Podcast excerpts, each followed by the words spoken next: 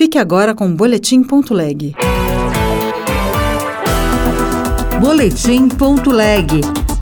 As últimas notícias do Senado Federal para você.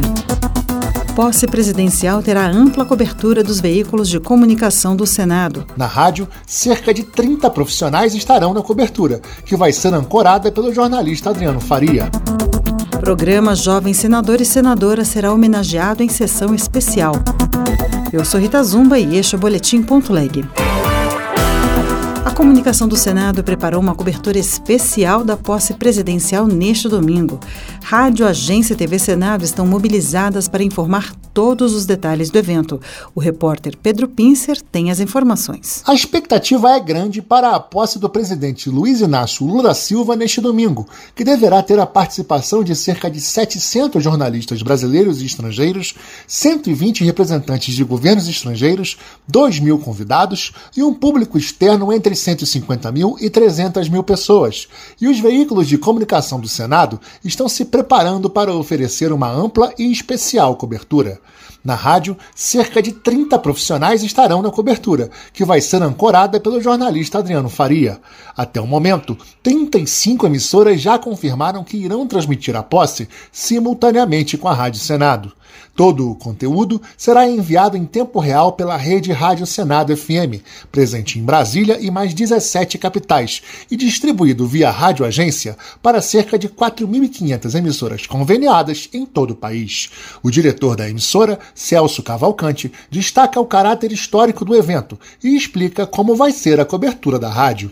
A equipe da Rádio Senado já está toda mobilizada para essa posse presidencial. A gente vai mostrar para o nosso ouvinte tudo o que acontece nos salões, nos corredores e no plenário do Congresso e também na esplanada dos ministérios e no Palácio do Planalto. Vai ser um trabalho dinâmico, abrangente, com muita informação e análise sobre esse dia tão especial para a nossa democracia. Já na Agência Senado, a novidade deste ano em relação à posse de 2019 é o blog da agência, com a publicação de notas e fotos em tempo real ao longo da cerimônia. A transmissão ao vivo da sessão solene também poderá ser acompanhada via portal do Senado.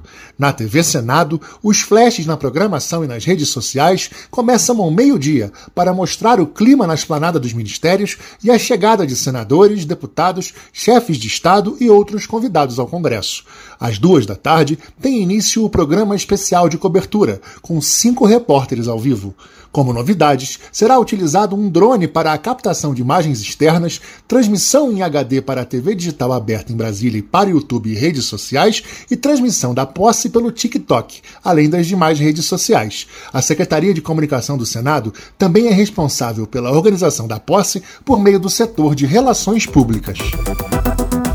O Senado terá no ano que vem uma sessão especial em homenagem aos 10 anos do programa Jovem Senador e Jovem Senadora. Repórter Bianca Mingotti. Criado por meio de uma resolução em 2010, o programa Jovem Senador, que passará a se chamar Jovem Senador e Jovem Senadora, terá uma sessão especial para celebrar os seus 10 anos. Aprovado em plenário, o requerimento para a homenagem foi apresentado pelo senador Paulo Paim, do PT do Rio Grande do Sul, com o apoio de outros senadores. Para Paulo Paim, o programa tem se mostrado uma das mais importantes atividades de educação para a democracia realizadas no parlamento brasileiro. Ele avalia que a iniciativa aproxima os jovens do poder legislativo. Os estudantes têm a oportunidade de conhecer o funcionamento do Senado, eh, como funcionam os três poderes, inclusive de sugerir propostas. Elas são encaminhadas e analisadas na Comissão de Direitos Humanos e, a partir dali, podem virar projetos de lei. O programa Jovem Senador e Jovem Senadora tem essa responsabilidade, aproximar a juventude, os estudantes, da vida legislativa brasileira. Segundo Paulo Paim, quase 2 milhões de estudantes já participaram da etapa inicial do programa Jovem Senador e Jovem Senadora. A data da sessão especial ainda será marcada. Os senadores vão analisar em 2023 o projeto de lei da Câmara dos Deputados que impede o cônjuge agressor de receber bens da vítima no caso de assassinato ou tentativa de homicídio. O projeto muda o Código Civil para que não seja incluído no regime de comunhão universal os bens particulares da vítima de homicídio doloso ou tentativa se o cônjuge for autor, coautor ou participar do crime de alguma forma. Outras notícias estão disponíveis em senado.leg.br/rádio.